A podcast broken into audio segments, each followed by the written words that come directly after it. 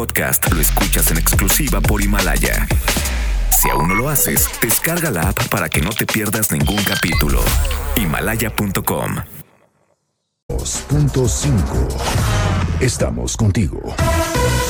MBS Radio presenta Cero corrupción, que es un problema grave. Se acabe la impunidad en México, que pague el que debe de pagar. will not fund border security. en directo con Ana Francisca Vega por MBS Noticias. Comenzamos. Gracias por estar pendientes, puntuales con la información. Nos da muchísimo gusto saludarles. Le damos la bienvenida en nombre de Ana Francisca Vega, todo el equipo de MBS Noticias, Rocío Méndez en este micrófono y ustedes con la evaluación de los principales sucesos que ya les vamos a presentar. 55 43 77 1025. En directo tierra tiene fiebre, necesita medicina y un poquito de amor que le cure la penita que tiene. Ah, ah. La tierra tiene fiebre, necesita medicina Así y un poquito de amor que le cure la penita que La tierra necesita de la participación de todos para poder pervivir. Y por ello nos da mucho gusto que nos acompañe el ingeniero Carlos Álvarez Flores, presidente de México Comunicación y Ambiente. Él es un experto en gestión de residuos y cambio climático. Nos da gusto saludarle, ingeniero. ¿Cómo le va? Muy buenas tardes, Rocío, a usted y a todo su auditorio. Ingeniero, en principio, pues ya pudimos identificar que en la Ciudad de México cero bolsas de plástico, ni recibirlas, ni comprarlas, ni adquirirlas, comercializarlas. Eh, ¿Cómo siente usted que se preparó la ciudadanía capitalina para una decisión como esta, desde los comerciantes hasta los consumidores? Bueno, yo creo que no, no estamos preparados. Eh, en realidad, esta decisión es muy tardía, diría yo. Esta discusión, Rocío, acuérdese, ya la tuvimos hace muchos años. Ya hubo una prohibición que nadie obedeció. No sé si lo recuerde, pero ya sucedió. Ya ¿Por ahí de cuándo, ingeniero? más de 12 años, 12 13 o años. 14 años, 13, ya 14. había habido un intento de la eh, Asamblea de Legislativa de la Ciudad de México, en donde se prohibía el uso de estas bolsas donde metemos las otras bolsas. ¿Me explico? O sea, tenemos la nueva, digo yo, la nueva mala costumbre de usar este polietileno de baja densidad, muy delgadito, que ese nadie lo quiere allá afuera. O sea, no tiene un valor importante para ser reciclado. Ese es un primer problema que tiene este plástico. Ahora bien, nos facilita mucho la vida, pero esta vida moderna, esta vida urbana, que así le llamo yo, eh, nos obliga a eso, ¿verdad? Ya nos malacostumbramos a este tipo de comodidades. ¿Cómo vamos a llevar otras bolsas y andar cargando las bolsas? ¿Me explico? Nos da flojera, no tenemos tiempo. La mujer trabaja, todo mundo trabajamos, la, a la carrera, los hijos, la escuela, el trabajo. O sea, no hay tiempo. Entonces, esta vida nos ha llevado a esta nueva forma de consumo que no existía en 1960. Yo tengo 66 años y mi madre iba al mercado con una canasta de mimbre y no existían los plásticos. Era papel, cartón, vidrio y nada más, ni siquiera el aluminio.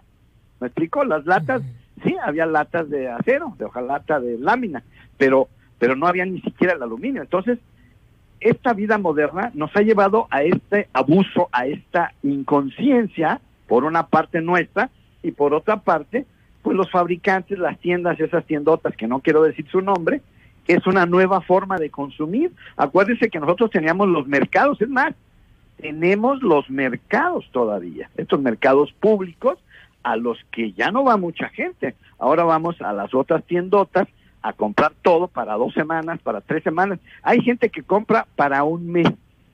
Así Entonces, ¿qué pasa? Que lleva empaques, empaques, empaques, cajas, plásticos de todo tipo.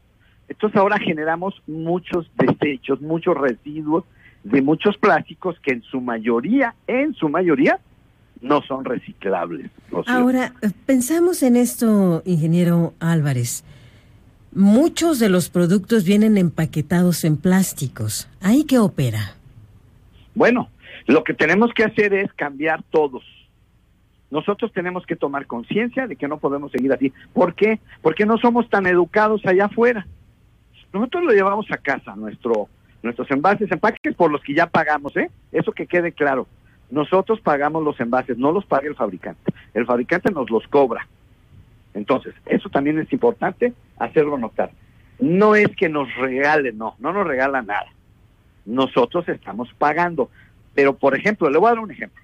Hay una firma muy poderosa mundialmente que está aquí en México, que tiene dos letras, una P y luego una G.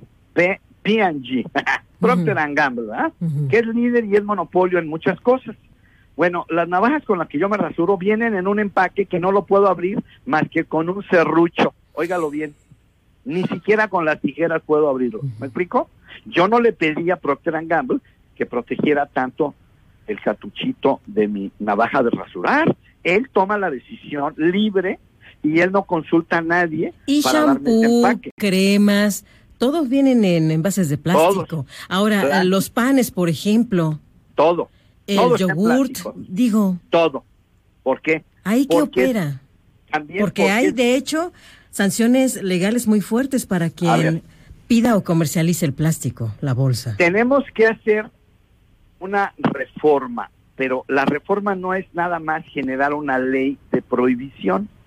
Yo, vamos a ver, hoy es día 2, es difícil que hoy respondamos, pero vamos a esperar 30 días. Vamos a ver si es cierto que todos estamos preparados para cumplir la ley. Me refiero a las propias tiendas, a todas las cadenas distribuidoras de todo lo que compramos, y nosotros también tenemos que reaccionar ante esta nueva forma. Entonces, Sí. es un problema que no se va a resolver así como que tan fácilmente, ¿me explico? Ahora, ingeniero, usted conoce muy bien el asunto de los despojos, de los desechos, porque lo ha estudiado Sí. a fondo.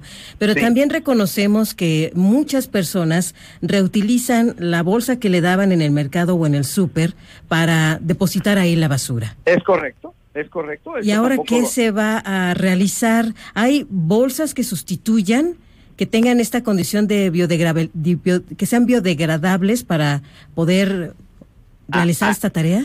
Qué bueno que menciona esto. Mire, un primer tema es el costo de los envases.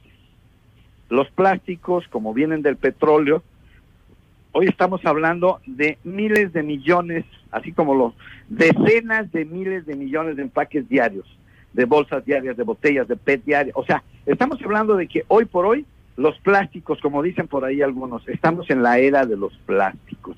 Nos han ayudado mucho, pero ahí va.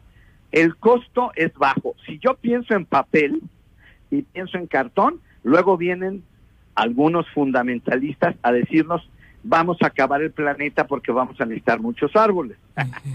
Eso no es exactamente cierto. Ahora, regresar al vidrio, ¿es más caro? No. O sea, tenemos que replantear entre todos, no es prohibiendo solamente. Vamos a ver, por eso digo yo, vamos a esperar. Pero mientras suceden las cosas, lo que tenemos que hacer ya urgentemente es que los fabricantes adquieran ya su responsabilidad que nunca la han querido aceptar. Se llama responsabilidad extendida. En Europa aplica perfectamente. Le voy a dar un ejemplo.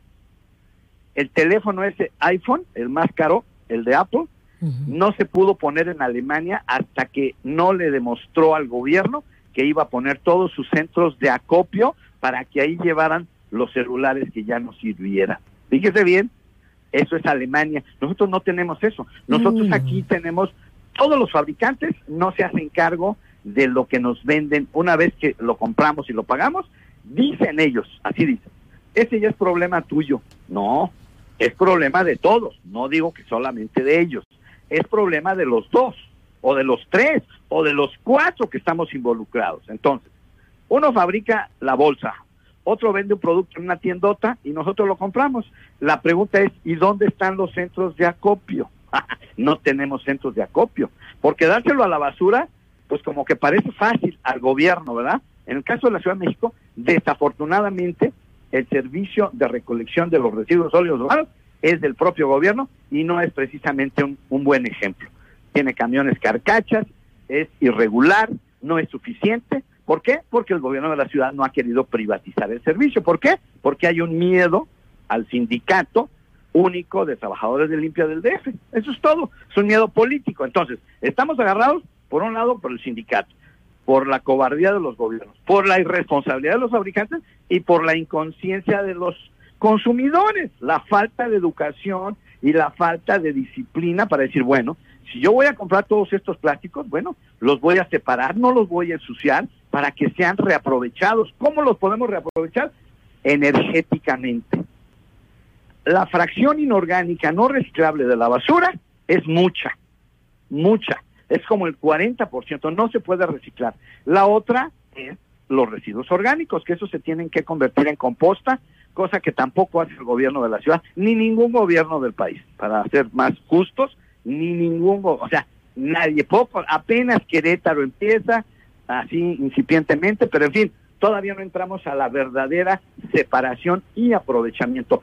Es un problema cultural, es un problema económico, es un problema político también. ¿Por qué? Porque los gobiernos también tienen miedo. ¿Sabe qué me dicen a mí los presidentes municipales? Me dicen, ay Álvarez, ¿tú crees que la gente va a ser tan educada, tan consciente de separar? Sí, le dije, tenemos que hacerlo, tenemos que buscar la forma en que todos cooperemos, no solamente podemos dictar una prohibición y, olvidarnos, no, no es así. Pues ya veremos, ¿verdad? Ya veremos, como bien dice usted, qué sucede en cuatro, ocho semanas con esta prohibición castigada por ley, con circunstancias, parece ser, adversas para el consumidor promedio. Muchísimas gracias, ingeniero. Rocío, nada más un apunte final. Mire, hay mucha energía en este tipo de residuos no reciclables, que los hornos cementeros y las plantas termovalorizadoras modernas que convierten estos residuos en energía eléctrica, es una gran oportunidad que tenemos en México para aprovechar esto que no queremos, que no es reciclable. Tampoco el gobierno ha impulsado eso, ni los municipios, ni el gobierno estatal, y mucho menos el gobierno federal. Necesitamos sentarnos a discutir todos qué es lo que debemos hacer mientras prohibimos, mientras cambiamos vamos a aprovechar energéticamente estos residuos en los hornos cementeros y en las plantas termovalorizadoras. Gracias, ingeniero Álvarez. Muy buenas tardes, hasta luego. Que le vaya bien. Noticias en directo. Y cuando son las 5 de la tarde con 13 minutos, tenemos más información. Al menos seis personas perdieron la vida, dos agentes heridos fue lo que provocó un enfrentamiento entre presuntos integrantes del cártel del noreste y policías de la ciudad fronteriza de Nuevo Laredo en Tamaulipas. Esto ha generado también un sinfín de decisiones que ya nos cuenta José Alfredo Lisiaga, nuestro corresponsal en este punto de la región tamaulipeca. Bienvenido, José Alfredo. Muy buena tarde, Rocío. Muy buena tarde al auditorio. Efectivamente, mientras la cifra de fallecidos por ataques en contra de policías estatales en Nuevo Laredo, Tamaulipas, aumentó a seis, el consulado estadounidense en esa fronteriza ciudad emitió una alerta para su personal. Comentarte que las jornadas violentas de martes y de miércoles incluyeron al menos cuatro emboscadas contra agentes de la policía de Tamaulipas, con un saldo de cinco pistoleros abatidos. También hay dos policías, como bien lo comentabas, que resultaron heridos. Además, pereció una civil ajena a los hechos. Esto en el último ataque que ocurrió a las afueras del Hospital San José ayer eh, por la noche. Comentarte que antes los criminales habían abierto fuego contra el Hotel Villarreal, sitio de alojamiento de los policías estatales. Al respecto, el Consulado de Estados Unidos en Nuevo Laredo alertó a su personal para buscar refugio ante las situaciones de riesgo. Por su parte, el gobernador Francisco García Cabeza de Vaca advirtió vía Twitter que no habrá tregua contra los violentos. No habrá tregua contra los violentos. El gobierno de Tamaulipas utilizará todos los instrumentos que tenga a su alcance para continuar enfrentando a los criminales, el gobernador. También hizo un reconocimiento a los policías que han repelido las agresiones. Nuestro reconocimiento a los buenos policías estatales que han actuado con firmeza y valentía enfrentando a los criminales en Nuevo Laredo, escribió. Y comentarte que, bueno, también dijo que tras los ataques que calificó de cobardes, por parte eh, de integrantes de este denominado cártel del noreste en Nuevo Laredo, el gobierno de Tamaulipas no bajará la guardia y seguirá actuando con firmeza en contra de los delincuentes, de acuerdo a lo que manifestó el gobernador Francisco García Cabeza de Vaca. Es el reporte, Rocío. Muy buena tarde. Gracias, José Alfredo. Que te vaya bien. Gracias. Y también tenemos información de Zacatecas con Mario Padilla. Ahí también se ha registrado violencia en la zona. Bienvenido, Mario. Rocío, buenas tardes y buenas tardes al auditorio. Pues sí, otra riña en el Centro de Reinserción Social de Cienejillas, a dos días de aquella que dejó 16 muertos. La mañana de este jueves hubo un nuevo incidente, un interno murió y cinco resultaron heridos. La Secretaría de Seguridad Pública reportó que a las 9 de la mañana se recibió, alerta de un nuevo enfrentamiento entre internos al interior del centro penitenciario. De inmediato se activaron los protocolos de prevención para la intervención de la Policía Estatal Preventiva. Ismael Camberos Hernández, secretario del ramo, confirmó que un interno murió por aplastamiento y otros cinco fueron heridos. Escuchemos a Ismael Camberos. Lo que pasa es que como hubo traiciones entre los grupos, ellos mismos están causándose daño. La persona que falleció ahorita fue por aplastamiento. Quitaron una puerta y con la misma puerta le aplastaron la cabeza. Además, parte de lo que origina esto es que los internos son o provienen de diferentes cárteles delictivos, como el del Golfo, por ejemplo, y se dan presiones y cambios de bandos entre ellos que generan los desencuentros al interior del centro penitenciario, Rocío. ¿Habían visto un escenario de violencia como el de los últimos días, Mario? No, como este no. De hecho, tenía el último incidente fuerte al interior del Cerezo Presineguillas. Fue en 2009 cuando pues literalmente por la puerta se fugaron, se fugaron, salieron 53 internos. Ha habido a lo largo del año enfrentamientos entre ellos, sí ha habido muertes de, internos, motivo de, pleitos, si mal no recuerdo deben ser siete este año, eh, un poco más que los del año pasado, y una constante también de pleitos e intentos de fuga, pero no como, no como ha pasado sobre todo el día último, y además cabe decir que este centro penitenciario, este centro de organización tiene ya poquito más de 30 años en, operación. Y bueno, su aduana, por ejemplo, es uno de los problemas porque cada revisión que se generan, se encuentran equipos de radiocomunicación con los que se hacen extorsiones y chantajes, se encuentran drogas, se encuentra alcohol, o drogas, te puedo decir marihuana, cristal, mezcal, y en una ocasión trataron de meter 320 latas de cerveza. Esa es la situación de este Centro Penal en Cieneguillas. Pues muchísimas gracias por el reporte y estamos en comunicación permanente contigo, Mario. Claro, Rocío, muchas gracias, saludos. Que te vaya muy bien. En la primera conferencia de prensa del Ejecutivo Federal, el primer mandatario, Andrés Manuel López Obrador, planteó sus metas y retos para este 2020. Escuchemos. Tengo confianza de que este año nos va a ir bien. Tenemos, como lo he dicho y lo repito, como asignatura pendiente, como reto, como desafío, serenar al país, parar la violencia que se inició cuando se declaró la guerra a las bandas de delincuentes comunes, el presidente López Obrador también confirmó que el próximo domingo 12 de enero se va a reunir con miembros de la familia Levarón y Langford en la comunidad de La Mora en Sonora para revisar los avances en la investigación por la matanza de nueve integrantes de esta familia en Bavispe. Y para el jefe del Ejecutivo Federal, el presidente López Obrador, el indicio de que el que fuera primer mandatario cuando Genaro García Luna estaba al frente de la seguridad, hablamos específicamente del expresidente Felipe Calderón, hubo un contubernio visible entre autoridades y crimen organizado. Escuchemos. Nada más esa prueba, o sea, el que estaba a cargo de la seguridad, la mano derecha, pues sí, o de Fox o de a Calderón, sí, porque sí estuvo con Fox, pero y con Salinas, ¿no? Y sí, viene de tiempo atrás, pues está acusado de proteger a una organización delictiva. Esa es la prueba. Falta que se lo demuestren, pero ahí está ese indicio. Y establecemos comunicación con René Cruz, que tiene información importante sobre suministro de agua en el Valle de México. ¿Qué tal, René? Bienvenido. Gracias, Rocío. Amigos del auditorio, muy buenas tardes. La Comisión Nacional del Agua eh, informó que la cuarta suspensión programada de entrega de agua en bloque al Estado de México y a la Ciudad de México se llevará a cabo de las 8 horas del día de mañana, viernes 3 de enero, y hasta las 20 horas del 5 de enero. Agregó que en este lapso se van a realizar diversos trabajos de reparación y rehabilitación de infraestructura en el acueducto, acueducto Tláhuac y la planta La Caldera, que forman parte del sistema de distribución de agua en bloque a ambas entidades. Para la ejecución de estos trabajos se suspenderá durante 60 horas la operación de los pozos del ramal Tláhuac y Mixquic Santa Catarina que abastecen a los municipios mexiquenses de Nezahualcóyotl, La Paz y Valle de Chalco. Asimismo, también eh, se va a interrumpir el abasto a las alcaldías Iztapalapa y Tláhuac aquí en la Ciudad de México, con una inversión de 39.2 millones de pesos en esta, en esta ocasión se van a sustituir 270 metros de tubería de concreto por tubería de polietileno de alta densidad en el tramo del acueducto ubicado en la avenida Canal de Chalco en la alcaldía Iztapalapa.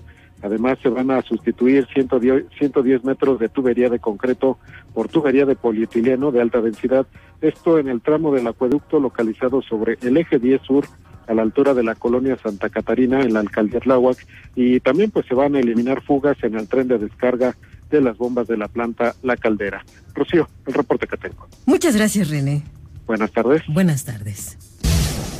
Por los fuertes vientos en la capital de la República se activó la alerta amarilla en nueve alcaldías de la Ciudad de México. Se trata de Azcapotzalco, Benito Juárez, Coyoacán, Cuauhtémoc, Gustavo Amadero, Iztacalco, Iztapalapa, Miguel Hidalgo y Venustiano Carranza. Las condiciones provocaron la caída de árboles en alcaldías como Azcapotzalco, Coyoacán y Cuauhtémoc, además de la caída de la lona de un espectacular en la colonia Ignacio Zaragoza en Venustiano Carranza. Tenga mucha precaución si usted anda por la zona metropolitana del Valle de México. Sigue intenso el viento. Al momento, las 17 horas con 22 minutos. En directo con Rocío Méndez. Tenemos información para todos. En directo con Rocío Méndez, en ausencia de Ana Francisca Vega. Continuamos. Con el comienzo del año también, como le hemos dado cuenta a través de nuestra frecuencia el 102.5 de FM, inicia el servicio del Instituto de Salud para el Bienestar. Esto implica que habrá acceso gratuito a la atención, pero también a los medicamentos. Por eso es muy importante lo que a continuación nos informa Ernestina Álvarez. Bienvenida, Ernestina, te escuchamos. Te saludo a ti y a los amigos del auditorio y te informo que la Oficialía Mayor de la Secretaría de Hacienda dio a conocer el fallo del proceso de licitación para medicamentos de 2020, en el cual adquirieron 632 claves de distintos medicamentos, de las cuales 602 se realizó bajo el esquema de precios máximos de referencia y 30 en partidas bajo la modalidad de ofertas subsecuentes de descuentos. La entrega de estos medicamentos comenzará en abril para dar that tiempo suficiente a las empresas ganadoras para producir medicamentos, mientras que los contratos vigentes en 2019 se podrán extender para garantizar el abasto para los primeros tres meses del año. En un comunicado, la dependencia federal explicó que la modalidad de precios máximos de referencia consiste en establecer un precio a cada medicamento mediante la investigación de mercado, considerando referencias nacionales e internacionales. A partir de este método se adjudica a aquellos proveedores que presenten la mejor oferta por debajo de dicho precio. Con este proceso se obtuvo un ahorro de 2.847.5 millones de pesos, mientras que en lo referente a las ofertas subsecuentes de descuentos se realiza mediante una subasta electrónica a través de la plataforma Compranet, en la que los proveedores compiten por presentar la oferta más baja para cada uno de los 30 medicamentos que se asignaron bajo este esquema. Ahí fallaron 28 partidas que considerando los precios de salida de esta subasta van a generar un ahorro de 768.7 millones de pesos. Para las claves desiertas se estará realizando un análisis a detalle para determinar los motivos, ya que en algunos casos, dadas las condiciones del mercado, a la industria ya no le puede parecer atractiva la producción de ciertos productos que las instituciones de salud siguen requiriendo. Gracias, Ernestina en directo. El Pleno de la Sala Superior del Tribunal Federal de Justicia Administrativa eligió al magistrado Rafael Ansúrez como su nuevo presidente. René Cruz, ¿cómo estás? Te escuchamos. Hola, Rocío, amigos del auditorio, muy buenas tardes. En efecto, el Pleno de la Sala Superior del Tribunal Federal de Justicia Administrativa eligió por mayoría de votos al magistrado Rafael Ansúrez Uribe como su nuevo presidente para el periodo 2020 2022 en sustitución del magistrado Carlos Chaurán. Ansúrez Uribe manifestó que durante su administración se pondrá en marcha una nueva estrategia y plan de trabajo para el periodo 2020-2030 y destacó que se dará un renovado impulso al sistema de justicia en línea a fin de fortalecer el desarrollo de este órgano jurisdiccional que continuará la tarea de modernización de las salas regionales. Asimismo, enfatizó que como ha sido en los 83 años de vida que tiene la institución, no habrá sitio alguno para las actividades de corrupción. Eh, por su parte, el magistrado Víctor Orduña Muñoz hizo un llamado a la unidad de los integrantes del Tribunal Federal de Justicia Administrativa y celebró que esta fuera la primera vez que se realizaba una sesión en votación abierta. El magistrado Rafael Ansúrez eh, Rocío es abogado por la Escuela Libre de Derecho y en 2012 fue adscrito a la primera sección de la Sala Superior además de haber sido integrante de la Junta de Gobierno y Administración, esto en el año 2011. Rocío, el reporte que tengo. Muchas gracias, René. Buenas tardes. Buenas tardes. En directo. Ya son las 17 horas con 49 minutos. En directo con Rocío Méndez. Tus vales en la Ciudad de México y te damos 5% de bonificación en monedero. En directo con Rocío Méndez, en ausencia de Ana Francisca Vega. Continuamos. Luis Miguel González, Economía. Feliz año, Luis Miguel. Nos da mucho gusto saludarte ya en este 2020. ¿Cómo estás? Eh, feliz año, Rocío. El gusto es mío y de compartir contigo, con tu audiencia, con tu equipo este comienzo de año. Sabes que estamos inquietos porque hemos visto que está cambiando nuestra situación en relación con los compromisos fiscales y quisiéramos tu orientación porque hay cambios o no hay cambios cuando pensamos en nuestra condición, por ejemplo, en ejercicios de arrendamiento, de ahorro, ante quiebras de empresas, las plataformas digitales, incluso las ventas por catálogo. ¿Qué nos puedes comentar? Eh, creo que una cosa que es muy importante y valga la simpleza del primer comentario sería, eh, hay muchísima información que está circulando en redes sociales que tiende a generar pánico. Yo lo, lo que diría literalmente como en temas delicados, por favor consulten con su contador y el que no tenga contador que se consiga uno eh, tuvimos hace la semana pasada un comentario contigo relacionado solo sobre tarjetas de crédito y estrictamente hablando no son cosas nuevas.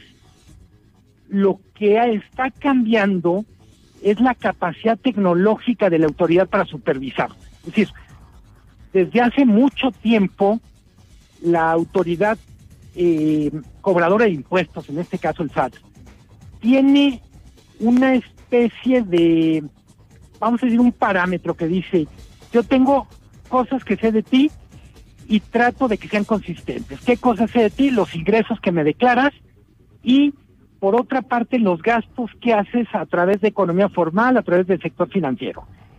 Eso ya existía, no hay nada nuevo.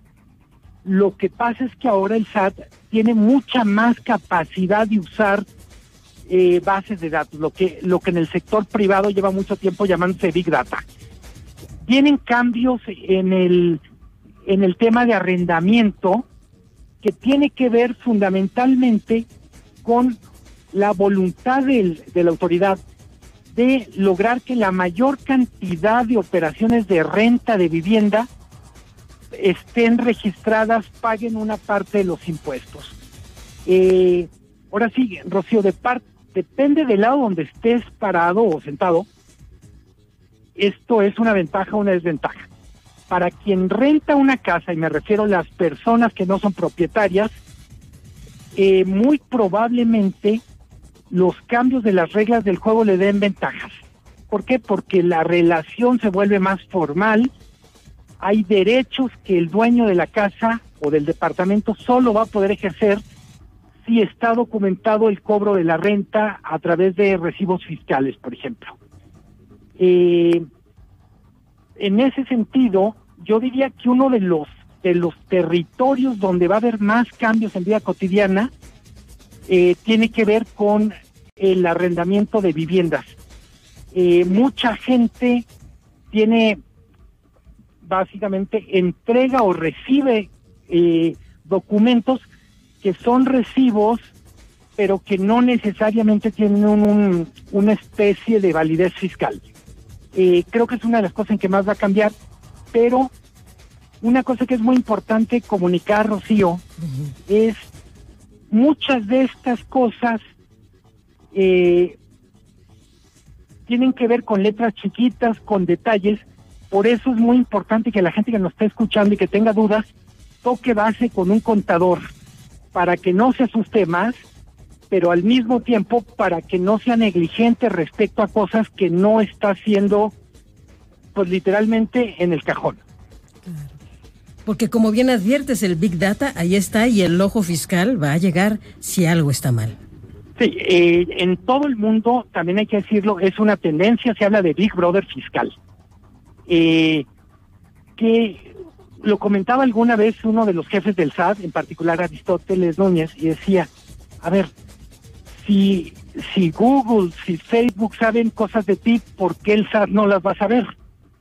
Es decir, en realidad hay que pensar que mucha de nuestra vida ya está documentada en línea y parte de esa vida que está documentada, pues son nuestros gastos, literalmente eh, en dónde nos hospedamos, en qué, cómo pagamos el hotel, eh, cuál es el, yo diría, cuál es el riesgo desde lo macro que mucha gente que ahorita estaba pagando en tarjeta, con tarjeta o a través de mecanismos eh, de financieros formales tenga la tentación de decir, no, pues mejor me paso a usar más efectivo. Y yo diría, es un escenario en donde perdemos todos. Pierde Hacienda o el SAT porque no va a recaudar lo que espera recaudar, pero también si se incrementa el uso efectivo, pues yo diría que también en un contexto de inseguridad, pues también se, incrementa el riesgo para las personas que eh, pues que literalmente estén cargando más efectivo, ¿no? Pues ahí están las circunstancias. Hay que consultar con un buen contador, que los hay muchos y muy profesionales y confiables, ¿no? Sí, y, yo diría para los que ya tienen contador, un propósito de año nuevo puede ser tener una conversación más profesional con el contador, exigirle más. Eh, hay cosas que se pueden deducir que no se están deduciendo, hay cosas que no se pueden hacer que se están haciendo, y pues más vale en ese sentido andar derechitos. Sin duda alguna, sin duda alguna. Pues qué buena recomendación para comenzar el 2020. Te lo agradecemos profundamente, Luis Miguel González. No, con mucho gusto y, y ahora sí, es, es un poquito como de Nostradamus, pero más vale arrancar el año alertas que, a que nos agarre el tiburón. Yo estoy completamente de acuerdo y solamente con esa circunstancia contribuyendo de manera formal y eficaz también podemos demandar que haya mejores servicios y un mejor ejercicio de gobierno. Totalmente. Es todo derecho tiene obligaciones, toda obligación tiene derecho. Luis Miguel González, director editorial de El Economista, muchas gracias. Eh, te mando un abrazo, Rocío, y que arranques bien el año. Igualmente, que te vaya muy bien. En directo.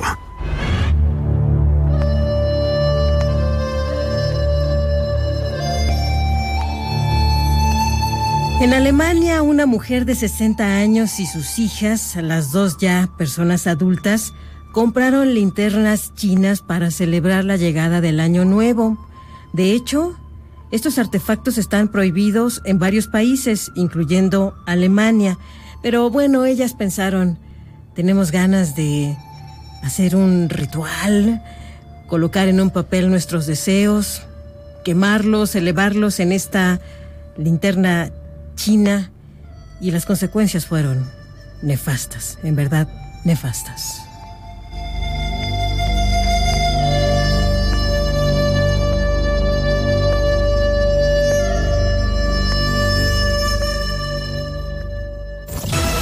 En directo con Rocío Méndez en ausencia de Ana te llevaron por buen camino.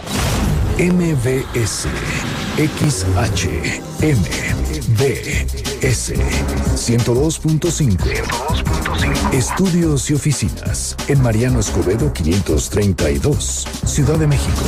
180.000 watts de potencia en frecuencia modulada, 24 horas al día. MBS 102.5. Estamos contigo.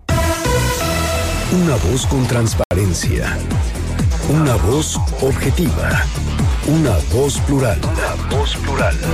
Esto es En Directo con Ana Francisca Vega. En directo, MBS Noticias. Seis de la tarde con seis minutos. Muchas gracias a quienes nos sintonizan en Torreón, Coahuila, a través de Q91.1 en frecuencia modulada también.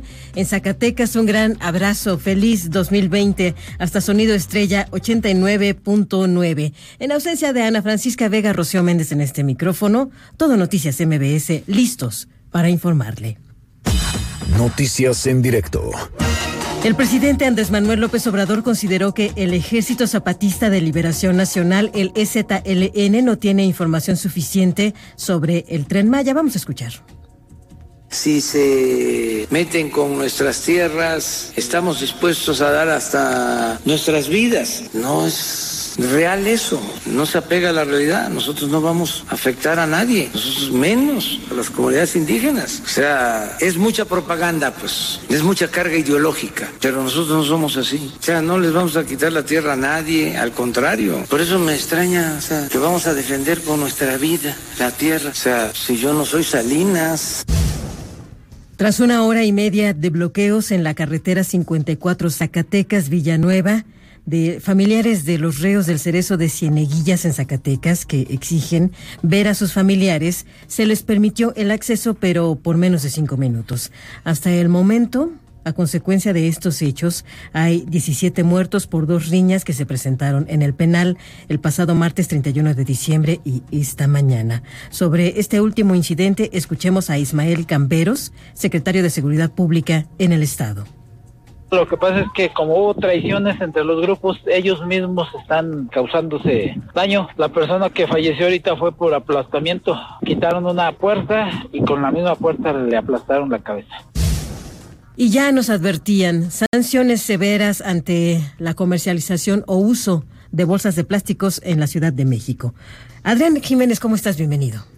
¿Qué tal? Buenas tardes, Rocío. Un saludo afectuoso para ti y el auditorio. El gobierno de la Ciudad de México otorgará 15 días más para familiarizarse con las nuevas disposiciones que prohíben en establecimientos comerciales la entrega de bolsas y utensilios de plástico de un solo uso. De esta forma, las sanciones establecidas en la Ley de Residuos Sólidos no se aplicarán hasta que concluya este periodo. Así lo anunció la jefa del gobierno, Claudia Sheinbaum. Vamos a escuchar parte de lo que dijo. Sí, la Secretaría del Medio Ambiente está inicialmente hablando, aunque se ha difundido mucho la noticia, de todas maneras hay 15 días en donde se va a hacer todavía mayor difusión, orientando a que termine el uso y después ya empezarían en todo caso las sanciones. La funcionaria agregó que durante estos días también se le dará orientación a los comerciantes ambulantes para que cumplan con esta restricción que es en beneficio del medio ambiente. En tanto, los comerciantes de la central de abasto se declararon listos para cumplir con la ley. Incluso quienes se dedican a la venta de bolsas de plástico están migrando hacia otros modelos de negocio. Así lo aseguró el coordinador de este centro de comercio por mayoreo, Héctor Ulises García. Vamos a escucharlo establecimos con los representantes de todas las asociaciones mecanismos para la eliminación de las bolsas. Entonces hicimos circulares, hicimos propaganda, fuimos participante por participante para decirle, incluso establecimos una mesa para ver la posibilidad de la migración de aquellos que venden bolsas a que pudieran vender otro tipo de, cosas. Cabe recordar que la ley de residuos sólidos prohíbe desde ayer la comercialización, distribución y entrega de bolsas de plástico desechables al consumidor. El incumplimiento de esta disposición se castigará con una multa que va de los 2.245 pesos a los 168.980 pesos. Rocío Auditorio, es la información que les tengo. Muy, muy serio el asunto. Gracias, Adrián. Buenas tardes. Buenas tardes. La Secretaría de Protección Civil de Chiapas descartó riesgos luego de que ayer hubo un derrumbe en una de las paredes del cañón del sumidero. Autoridades estatales confirmaron que en breve realizarán un oficio para reabrir a la navegación esta zona, así como emitir recomendaciones para evitar que la gente se acerque demasiado a estas paredes. Son las recomendaciones de José Luis Parra, geólogo de Protección Civil en Chiapas momento no hay un riesgo palpable, de acuerdo a, la, a lo que tenemos las cartas geológicas, para dictaminar el riesgo. Sí, es algo que se presenta en la naturaleza, más en estas paredes que son muy verticales, ustedes lo observan. Es una ladera muy vertical que tiene poco espesor de material pétreo, entonces lo que cayó fue prácticamente muy pequeño el material, porque al momento arrastra todo el material que estaba suelto y se forma una nube de material que está en suspensión. Ha sido un día soleado, lindo, fresco, pero con fuertes vientos en la zona centro de la República Mexicana. Usuarios en redes sociales han grabado la caída de un árbol, por ejemplo, un árbol navideño en el centro de Ixmiquilpan, en Hidalgo. Hay que aclarar que por este incidente no hubo ninguna persona que sufriera alguna lesión. Así es que afortunadamente no pasó a mayores, pero las rachas de viento, por ejemplo en esta zona en Hidalgo, alcanzan hasta los 60 kilómetros por hora.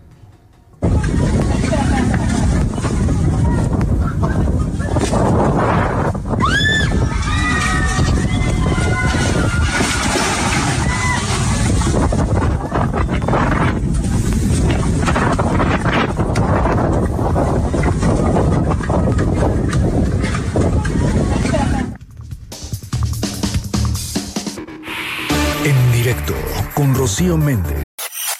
Información. Información para todos. Redes sociales. Información. Conversación. En MBS Noticias. Estamos en contacto contigo en todo momento con nuestra atmósfera digital. Te brindamos toda la información. Sigue nuestras redes. Twitter, arroba MBS Noticias. Facebook, diagonal MBS Noticias. YouTube, YouTube, MBS Noticias. Instagram, MBS Noticias. Texto, imagen y video. Cada minuto. MBS Noticias. Información para todos. En directo con Rocío Méndez en ausencia de Ana Francisca Vega. Continuamos. Y cuando son las 6 de la tarde con 29 minutos nos acercamos hasta Coahuila donde Camelia Muñoz ha dado seguimiento a esta carambola en la autopista Saltillo Monterrey. Camelia, muy buenas tardes, te escuchamos. Hola Rocío, muy buenas tardes. Bueno, pues te informo que la mañana de este jueves perdió la vida la segunda víctima de este choque múltiple registrado en la autopista Saltillo Monterrey, de la que informamos la tarde del 31 de diciembre y donde participaron más de 50 vehículos con un saldo de una decena de personas lesionadas. Horas después del incidente perdió la vida una mujer de 84 años de edad y quien era atendida en un nosocomio de la ciudad de Saltillo, mientras que esta mañana se confirmó el deceso de otra mujer a consecuencia de las lesiones graves que, registraba. Además de los heridos de esta múltiple colisión, también resultaron con lesiones menores cuatro paramédicos del municipio de Ramos Arizpe que se volcaron cuando acudían a dar el auxilio. Fue cerca de las 16 horas del fin de año que se suscitó el accidente cuando el conductor de un tráiler perdió el control y se volcó golpeando a, varias, a varios vehículos particulares. De acuerdo a la Policía Federal Preventiva, fue el exceso de velocidad y la escasa visibilidad lo que ocasionó esta carambola y el cierre de la autopista Rocío durante casi 15 horas por lo que muchas familias recibieron el inicio del 2020 en plena carretera a una temperatura con sensación térmica de cero grados y en un inmueble que se adecuó como albergue temporal en las instalaciones administrativas de la empresa concesionaria. Es el reporte, Rocío. Muchas gracias, Camelia. Muy buenas tardes. Camelia Muñoz. En directo. Y ahora nos acercamos al Estado de México, donde hay fuertes vientos, pero también frío. Juan Gabriel Jiménez, ¿cómo estás? Perdóname, Juan Gabriel González. Te ofrezco una disculpa. Juan Gabriel, bienvenido. Muy buenas tardes, noches a ti al auditorio. Efectivamente, decenas de árboles, postes de luz y anuncios espectaculares fueron derribados por los fuertes vientos registrados la tarde de este jueves en diversos puntos del Valle de Toluca, donde también se registran cortes al suministro de energía eléctrica y fallas en el sistema de semáforos viales. Las ráfagas de casi 100 kilómetros por hora hicieron que árboles de diversos tamaños se vinieran abajo en las colonias Carlos Hank, Independencia, El Parque, Valle Verde, Moderna de la Cruz, Santana, Tlapaltitlán y San Lorenzo Tepaltitlán en el municipio de Toluca. De igual forma, tres anuncios espectaculares en Paseo Toyocan no soportaron la intensidad de los vientos y colapsaron sin que se registraran personas lesionadas. Tan solo en Toluca, Rocío, déjame decirte que se han contabilizado hasta este momento 45 árboles caídos. Por lo que respecta a Metepec, se registró la caída de árboles en el fraccionamiento San Carlos y en la colonia Jiménez Gallardo, así como el desplome de cristales en la plaza comercial Pabellón Metepec. Los fuertes vientos aún no terminan y será hasta la entrada a la noche o en unas horas, aproximadamente dos o tres, cuando los municipios afectados den a conocer los daños materiales, principalmente en automóviles que quedaron aplastados con el peso de los árboles, incluso viviendas averiadas. Autoridades de protección civil también reportan en este momento ya la caída de aguanieve en la parte alta del Nevado de Toluca, por lo cual se prevé un importante descenso en las temperaturas para el primer fin de semana de este 2020 y por supuesto las recomendaciones de abrigarse bien, especialmente a los menores de 5 años y adultos mayores de 65. Rocío, el reporte que tengo desde el Estado de México. Juan Gabriel González, ¿se hace algún tipo de operativo? Porque suponemos que esas bajas temperaturas, pero también el atractivo de la nieve genera muchos visitantes, ¿no?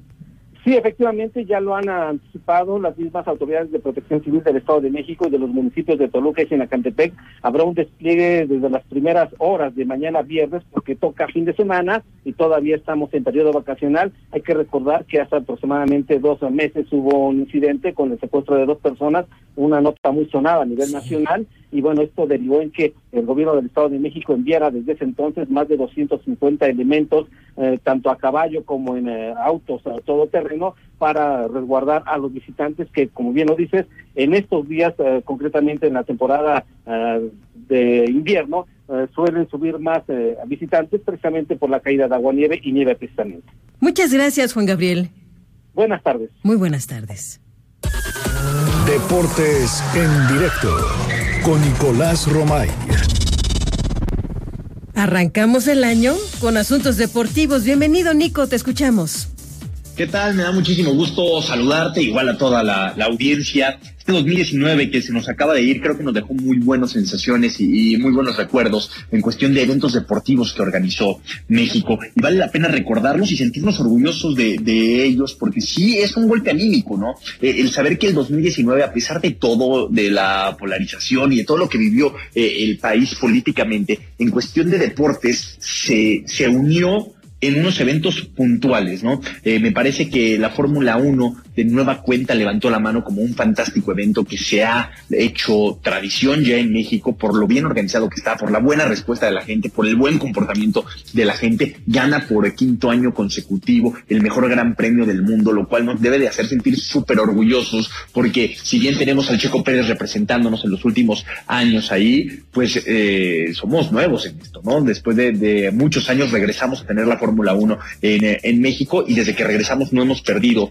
ese mote del mejor gran premio organizado, ¿no? Entonces da gusto, da ilusión por todo lo que es y representa el tener Fórmula 1, que es la máxima categoría del automovilismo en México y hacerlo bien. NFL, después de todos los problemas que tuvimos el año pasado, este partido de la NFL fue fantástico. La cancha en extraordinarias condiciones, el Estadio Azteca volvió a demostrar que es un estadio de élite, a pesar de que ya tiene más de 50 años, sigue siendo un estadio sumamente cómodo. La realidad es que sí, con sus adecuaciones y con cosas que se les tienen que hacer, de gatos, y si así lo queremos ver, pero es un gran estadio, un estadio muy cómodo que nos hace sentir muy orgullosos y la NFL quedó encantada de, de la vida. Vino Roger Federer a México, sí, fue un partido de exhibición en la Plaza de Toros, pero se llenó la Plaza de Toros, algo que es muy complicado de ver incluso con los mejores toreros. Se llenó la Plaza de Toros, eh, fue un fantástico evento. Roger Federer declaró al final que se arrepentía de no haber venido más a México, de no haber venido antes a, México, que, es un grave error de su parte. Entonces, eso también nos tiene que hacer sentir muy orgullosos. La NBA, que de nueva cuenta cumple en la Arena Ciudad de México. Entonces, son varios los eventos de élite que ponen el nombre de México en alto, ¿no? Después de todo lo que se habla de México a nivel mundial, es decir, oye, gran Fórmula 1, vino Federer muy bien, NFL muy bien, NBA espectacular, la verdad es que da un gusto tremendo. Y para el próximo año, pues esperamos lo mismo, ¿no? Para este 2020, ojalá que podamos tener esos eventos, organizarlos también para que sigan viniendo y para que tengamos cada vez más, ojalá que sean más partidos de la NFL, ojalá que sean más partidos de, de NBA, ¿no? El, el Gran Premio de Fórmula 1, que se renueve el contrato y lo tengamos por muchos años más, ¿no? Yo creo que ese es el gran objetivo, pero tanto los organizadores como la afición que sigue haciendo rentables estos eventos está cumpliendo, ¿no? Entonces, ese es el mensaje con el que creo que, que nos tenemos que quedar de los eh, eventos en el 2019 y lo que pueden ser para este 2020 que ya empieza. Saludos. En directo con Rocío Méndez en ausencia de Ciudad de México y te damos 5% de bonificación en monedero. En directo con Rocío Méndez en ausencia de Ana Francisca Vega. Continuamos. Establecemos comunicación con Ismael Camberos, secretario de Seguridad Pública de Zacatecas. Muy buenas tardes, señor secretario. Sí, muy buenas tardes, Rocío, a sus órdenes. Cuéntenos, ¿cuál es el parte más reciente de esta crisis que se ha registrado en el Centro Regional de Reinserción Social Cerezo de Cieneguillas en Zacatecas?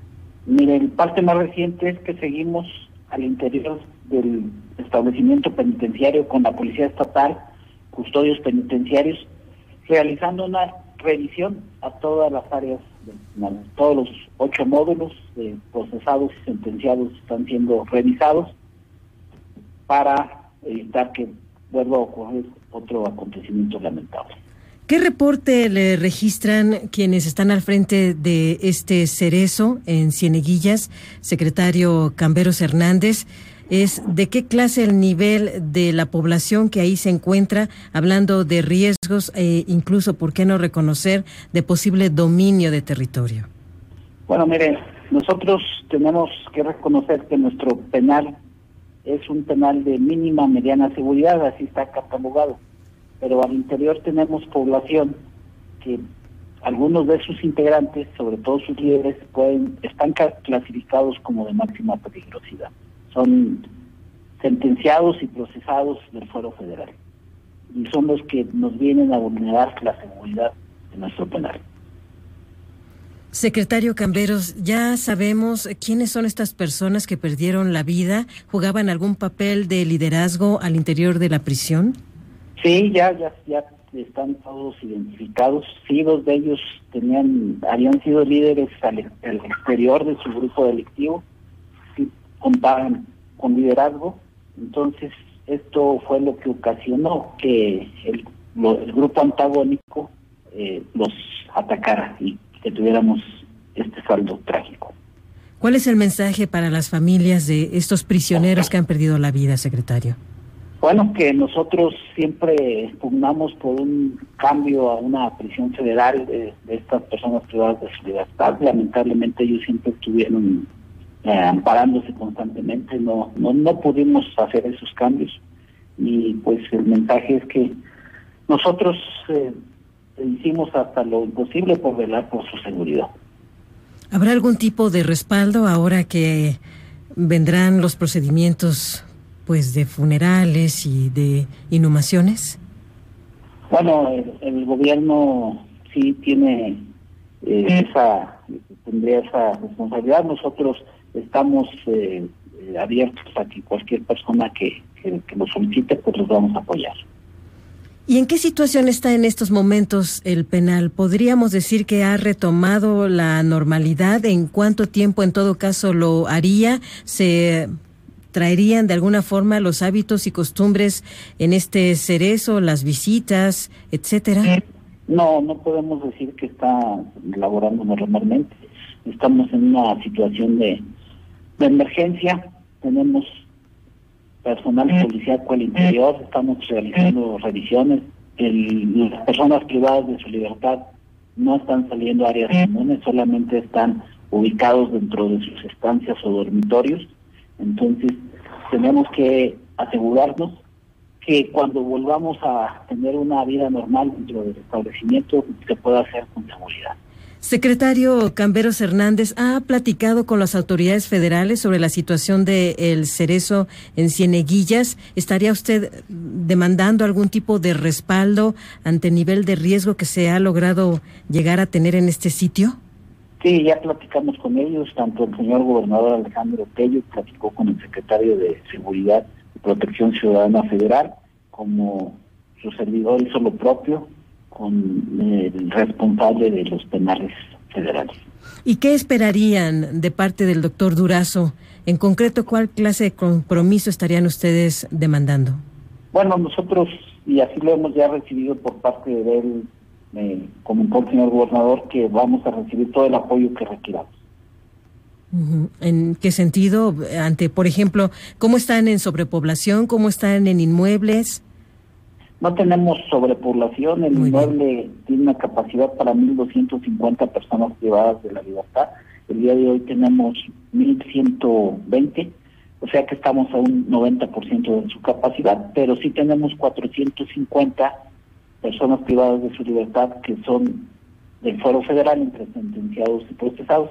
Esos son con los que nos podría ayudar la federación. De alguna forma sería para tranquilidad de la población en Zacatecas que estos reos pudieran estar en sitios donde pues se identifica un resguardo al nivel de la peligrosidad que ellos representan, de alta seguridad. Sí, es correcto, eso es lo que nosotros eh, pensamos que debe ser en este caso. Hablando de los principales desafíos que tiene el sistema penitenciario en Zacatecas, ¿cuáles serían estos? ¿Usted identifica que hay operaciones criminales desde estos centros de retención, incluso extorsiones o maltratos, torturas al interior de los centros. ¿Qué nos puede contar, señor? Sí, mire, nosotros sabemos que tenemos que mejorar el, sistema penitenciario. En este caso específico del penal de, de Cieneguillas, estamos haciendo un reforzamiento de la infraestructura, se, colocó una malla de acero no escalable que nos permitió que el día de hoy el saldo no fuera mayor, ya que los integrantes de, un grupo delictivo del que fue atacado el martes eh, salieron de la estancia y trataron de llegar hasta donde estaban sus agresores, cosa que eh, impidió esta, esta nueva infraestructura con la que contamos y el trabajo de nuestros custodios por lo que ellos, eh, la víctima de hoy es una es un integrante de su mismo grupo que acusaron de traición el día de los hechos, el último del año. Finalmente, secretario Ismael Camberos Hernández, titular de Seguridad Pública en Zacatecas, ¿cuál es el mensaje que le da a la población, en particular en este estado de la República y en general a los mexicanos al respecto de los retos que tiene en materia de seguridad? ¿Dónde está el talón de Aquiles? ¿Hacia dónde van a avanzar en los próximos meses? Bueno, eh, el, mensaje que le damos a la población es que estamos trabajando, que ha habido una capacitación, una profesionalización tanto de nuestros policías como de nuestros custodios penitenciarios, que en el caso específico del sistema penitenciario se han hecho inversiones importantes para contener este tipo de, eventos y que vamos a, eh, en este momento vamos a tratar de despresurizar estos penales que tenemos hoy en día con población del orden federal. Le agradecemos mucho este tiempo, secretario de Seguridad Pública en Zacatecas, Ismael Camberos Hernández. Que le vaya bien, señor, y estamos pendientes de cómo avanzan estas circunstancias en torno al cerezo de Cieneguillas. Muchas gracias por el espacio, José. Que tenga buena tarde, señor. Buenas tardes. En directo. Bien, pues cuando son las 18 horas con 49 minutos, tenemos asuntos un poco más amables. Bien vale la pena. ¿A quién no le gusta el cine? Bueno, a Karime López le gusta mucho y mire el resumen que le presenta.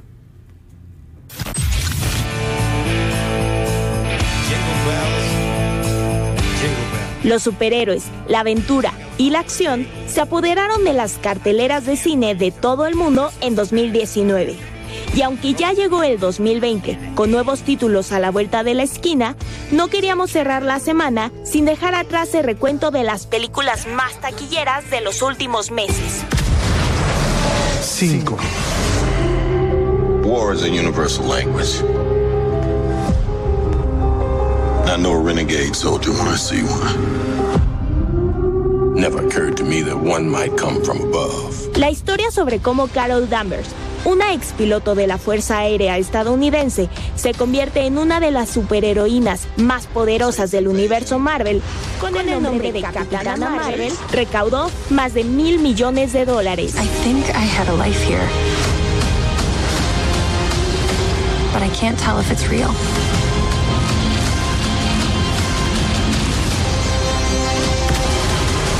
Cuatro. Everywhere I go, I see his face. I just really miss him. Yeah, I miss him too. I don't think Tony would have done what he did if he didn't know that you were going to be here after he was gone. Un adolescente, Peter Parker, lucha contra villanos mientras intenta llevar la vida de un estudiante normal en un viaje escolar por Europa. Difícil misión, ¿no? Por eso, Spider-Man lejos de casa obtuvo 1.131 millones de dólares. You're very difficult to contact, Spider-Man. This is Mr. Beck. We could have used someone like you on my world. Your world? The snap to our hole in our dimension. Tres. Elsa, the past is not what it seems. You must find the truth. Go north, across the enchanted lands. El regreso a la pantalla grande de la reina Elsa, su hermana Ana, el recolector de hielo Christoph y el muñeco de nieve Olaf lideró por semanas las taquillas del mundo. A seis años del estreno de la primera película, la segunda parte de Frozen recaudó más de 1.200 millones de dólares. I won't let anything happen to her.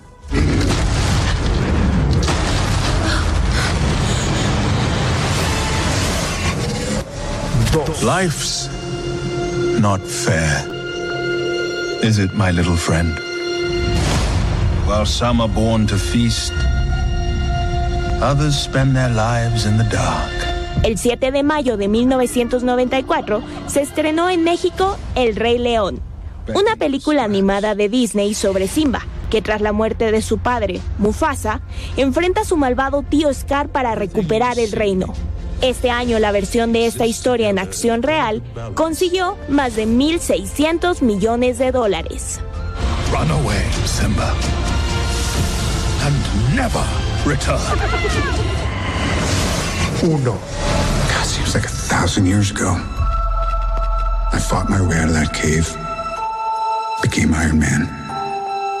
Avengers Endgame llegó al cine no solo para convertirse en la más taquillera del año.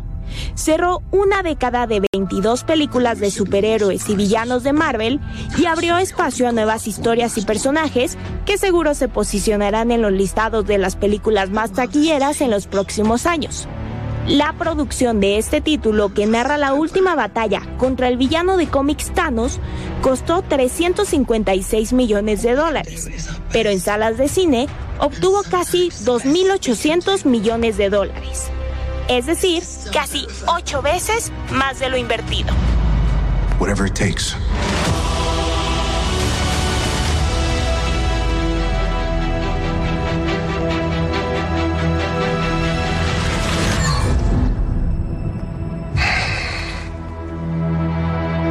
Like this one. En directo. Una linterna china lanzada por una madre de 60 años y sus dos hijas adultas en festejos de Año Nuevo provocó un incendio en el zoológico alemán en donde murieron decenas de animales. La policía de Krefeld, cerca de la frontera con Holanda, dijo que las tres mujeres se entregaron al enterarse de la tragedia, en donde murieron cinco orangutanes, dos gorilas y un chimpancé junto a montones de pájaros y murciélagos.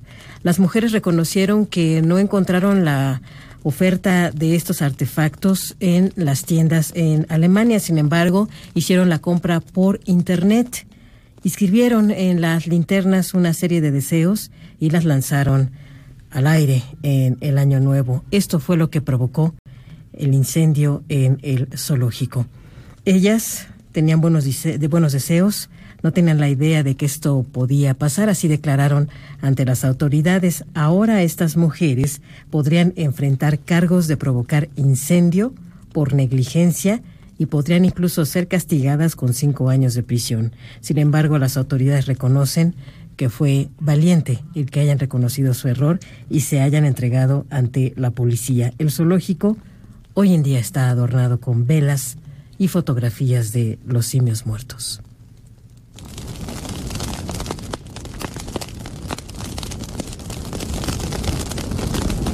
Muchas gracias por habernos acompañado en esta, la primera revisión del 2020 de los asuntos informativos. Quédense en Noticias MBS, hay mucho todavía por compartir. Que tengan buena tarde.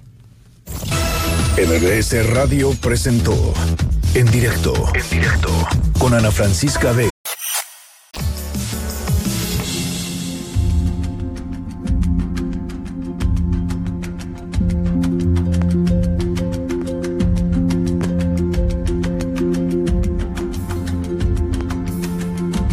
Día de vacaciones en Tepoztlán, Morelos, Carla, nuestra hija, que tendría alrededor de cinco años, se aventó a la parte honda de la alberca. Todavía no sabía nadar, sin embargo era tal su deseo de incorporarse al juego de sus primos y hermana mayor que no lo pensó dos veces y se lanzó.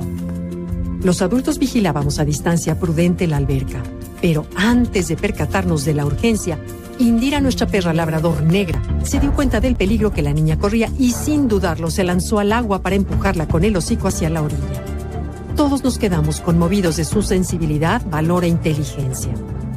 La mayoría conoce historias en las que los perros salvan vidas, ayudan a las personas con alguna discapacidad, a la recuperación de pérdidas, a curar la ansiedad y las depresiones o simplemente llenan de alegría una casa.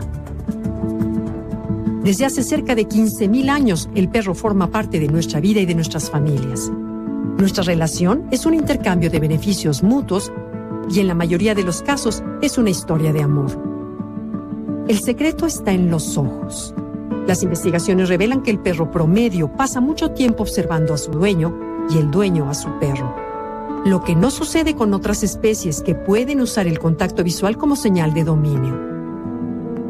Para probar el efecto de la mirada hombre-perro, un equipo de investigadores japoneses hizo un experimento que involucraba a la hormona oxitocina, la cual facilita la unión entre humanos y otras especies. La oxitocina también es conocida como la hormona del amor, porque sus niveles suelen elevarse cuando las personas se involucran en una actividad que los une, desde compartir una carcajada entre amigos hasta amamantar a un bebé o simplemente mirarlo se recolectaron muestras de orina entre los 21 pares de participantes, perro y dueño, antes y después de las sesiones experimentales en las que los dueños acariciaban a sus perros, les hablaban y los veían de vez en cuando. Los niveles de oxitocina de ambos eran mayores al final de las sesiones. Sin embargo, el nivel más alto se logró cuando el intercambio de miradas entre dueño y perro era constante, como lo reporta la revista Time en su edición especial sobre perros. Esta es quizás una de las razones por las cuales pensamos en los perros como parte de nuestra familia. En otro estudio se encontró que después de jugar tan solo tres minutos, dueños y perros elevaron los niveles de oxitocina en 50%. ¿No es hermoso? Además, el grado de conexión que tenemos con un perro es notable. Puede leer nuestro rostro y saber qué sentimos incluso con más precisión que nuestra pareja lo que les ha permitido insertarse dentro de la sociedad y obtener beneficios entre los que se incluyen casa y alimento. Comenta Jessica Pierce, autora del libro Run Spot Run, The Ethics of Keeping Pets. Es decir, corre, detecta, corre, la ética de mantener mascotas. Cuando pienso en escenas de mi vida en las que me siento feliz, muchas de ellas incluyen a los perros que he tenido. La relación con nuestro perro aporta, además de otros beneficios, como reducir el ritmo cardíaco de los dueños, bajar los niveles de las hormonas del estrés en 22%, efecto que perdura incluso una hora después de haber estado con ellos, como lo demostró un estudio que se realizó en Suecia. Si consideramos la cantidad de enfermedades que se relacionan con el estrés, podemos comprobar lo benéfico que es tener a este amigo de cuatro patas en casa te invito a adoptar uno y a valorarlo como lo que es, un miembro más en la familia.